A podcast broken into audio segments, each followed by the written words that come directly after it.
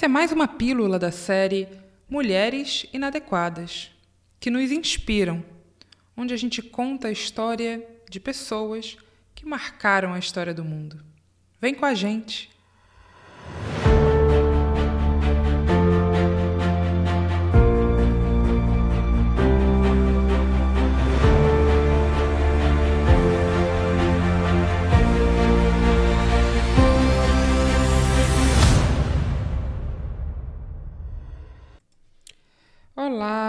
Amigos e amigas inadequados. Agnes aqui de novo.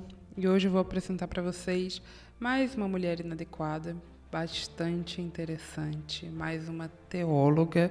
Estou numa vibe de teólogas esse ano, né? Pelo menos ao longo desses últimos episódios, a gente tem falado de várias mulheres e algumas delas são teólogas feministas importantes que a gente não gostaria que você passasse pela sua vida sem saber quem elas são, sem saber o que elas estão produzindo, sem conhecer um pouquinho do que elas estão propondo de, de novo, de bastante inadequado, talvez, essa seja uma boa palavra, de disruptivo.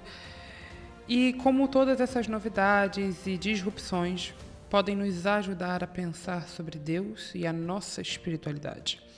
E a autora sobre a qual vou falar hoje, ela tem um nome um pouco difícil, né? Ela não é brasileira, ela é bom, chinesa. Ela nasceu em Hong Kong no nesse ela nasceu em Hong Kong em 1952 e o nome dela é Kwok Pui Lam. Kwok é o nome da família, né? Como se fosse sobrenome. Então eu vou chamá-la ao longo desse episódio de Pui Lam.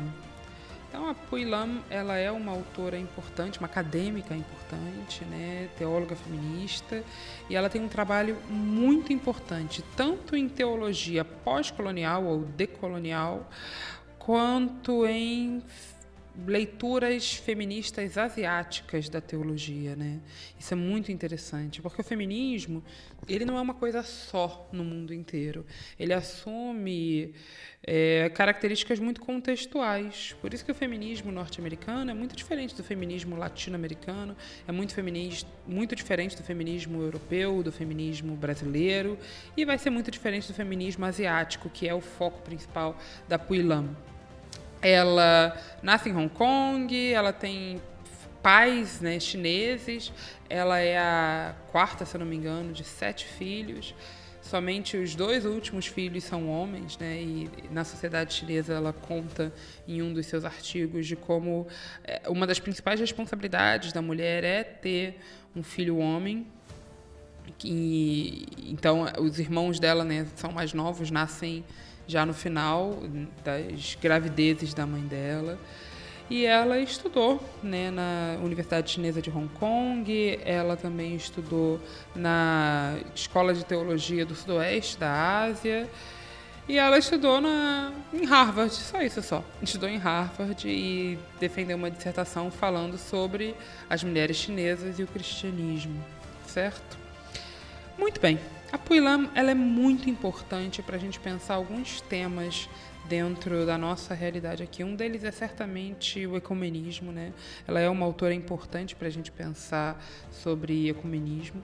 Mas quando a gente está falando sobre teologia feminista e sobre teologia decolonial, ela traz para a gente alguns conceitos cruciais que ela, de alguma forma, está tomando emprestado de outras teólogas feministas, como a própria Elizabeth Schussler Fiorenza, sobre a qual eu ainda vou falar aqui. E eu não sei a ordem que o Rafael vai lançar esses episódios, então eu não sei se ele vai lançar antes a Elizabeth e depois a Puilam, mas não importa. Que importa é que de alguma forma existe um diálogo, né? Quando ela fala, por exemplo, em imaginação, na construção de outras realidades a partir da hermenêutica feminista, isso tem muito a ver com o que a Schussler Fiorenza propõe sobre hermenêutica da suspeita, sobre o uso da imaginação como ferramenta de interpretação hermenêutica. Interpretação hermenêutica parece uma coisa muito né, longínqua, né, que a gente não consegue acessar do que, que eu estou falando, né? Mas o uso da imaginação para interpretar a Bíblia. Pronto, assim fica mais fácil. Muito bem. A Puilam, ela vê Deus como algo orgânico, certo? Como algo que faz parte da construção orgânica de quem nós somos. E, e, e essa, essa maneira de ver Deus permite que ele se relacione de forma muito pessoal com a nossa realidade contextual. A nossa realidade contextual, então, de alguma forma, diz muito sobre quem Deus é. E aí, a partir disso, ela começa a propor ideias muito importantes para a gente pensar sobre feminismo, sobre cristianismo. Entre eles, por exemplo, ela escreve né, que sem o poder da imaginação, a gente não consegue vislumbrar algo diferente, um, um passado diferente, um presente diferente, um futuro diferente. E o que a gente não consegue imaginar, a gente não pode lutar por. A gente não pode lutar por aquilo que a gente não consegue imaginar. Então é nesse sentido que a imaginação assume uma função crucial para Poilam.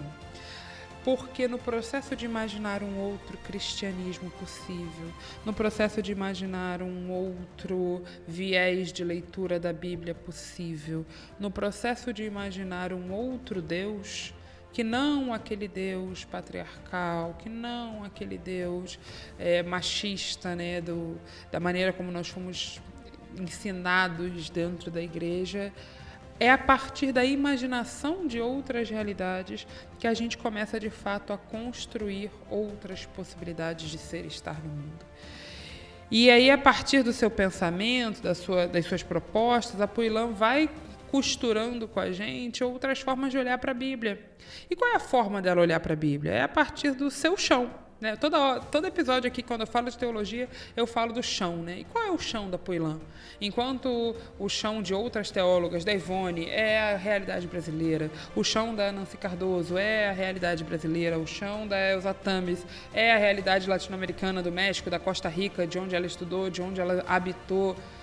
Para Poilã, o chão é a realidade que ela viu da, da vida dela, das mulheres asiáticas, da China, das mulheres ali que de alguma forma fazem parte da sua trajetória. E cada mulher, em cada lugar do mundo diferente, ela tem possibilidade de trazer leituras completamente singulares para o texto bíblico. E aí cada leitura, cada voz é sagrada os textos da Puilan nos lembram exatamente isso, a sacralidade das vozes femininas, a sacralidade das vozes femininas ao pensar sobre Deus, ao pensar sobre religião, ao pensar sobre igreja, ao pensar sobre cristianismo, ao construir cristianismo. As mulheres estão construindo cristianismos o tempo inteiro, não só na China, mas também aqui no Brasil. E essas mulheres que estão construindo essas formas de ver, de sentir e de pensar precisam ser respeitadas e lidas né, como construtoras de fato. A Puilan ela defende, por exemplo, o uso da oralidade na interpretação teológica, né? Desde histórias que se contam, que faz muito sentido, porque a gente está falando de uma cultura chinesa profundamente pautada por histórias que eh, regem a sociedade ainda hoje, que são contadas de, de mãe para filha, de pai para filho, até canção de Niná. A gente pode então fazer teologia da canção de Niná, da, da história que eu ouvi a minha avó contar. É isso que ela está propondo. E quando a gente para para pensar na nossa realidade aqui, pessoal, eu posso parar e lembrar, por exemplo, da minha avó, das histórias que ela contava, das músicas que ela usava para me ninar. Minha avó gostava de cantar para eu dormir Que Segurança Sou Jesus, que é um hino, um hino batista, né? Eu acredito que os presbiterianos também cantam, mas os batistas cantam. E ela costumava cantar essa música para eu dormir. Que segurança sou Jesus, eu já desfruto as bênçãos da luz. O que, que isso diz dessa teologia? O, o que, que essa canção fala sobre a teologia? Quando a gente canta é, boi, boi, boi, boi da cara preta, pega essa menina que tem medo de careta. O que, que isso fala de como a gente pensa Deus? Pode falar de teologia? A Puilan diz que sim. Porque para Puilan, teologia, tanto quanto Deus, é essa coisa orgânica, é essa construção que vai se fazendo no nosso cotidiano. Ela não está descolada, ela não é algo para além da nossa vivência, ela é algo que está aqui, no nosso chão.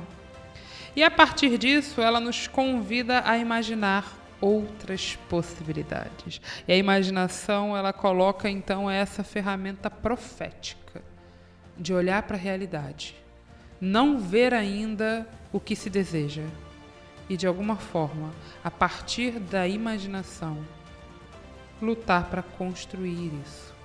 É isso que nós temos feito aqui no Inadequados. É isso que eu espero que você esteja fazendo aonde você estiver, construindo uma outra realidade possível a partir daquilo que nós imaginamos que pode ser a vinda desse reino para essa terra, que já veio, porque Jesus já veio, já instaurou o seu reino, já derramou a sua graça, e agora o que nós fazemos é justamente isso. É justamente imaginar esse futuro, esse futuro pautado nessa graça, nesse reino, nesse Jesus, nessas mulheres. Se você não conhece a Puilam, ela tem não só artigos né, na internet, livros.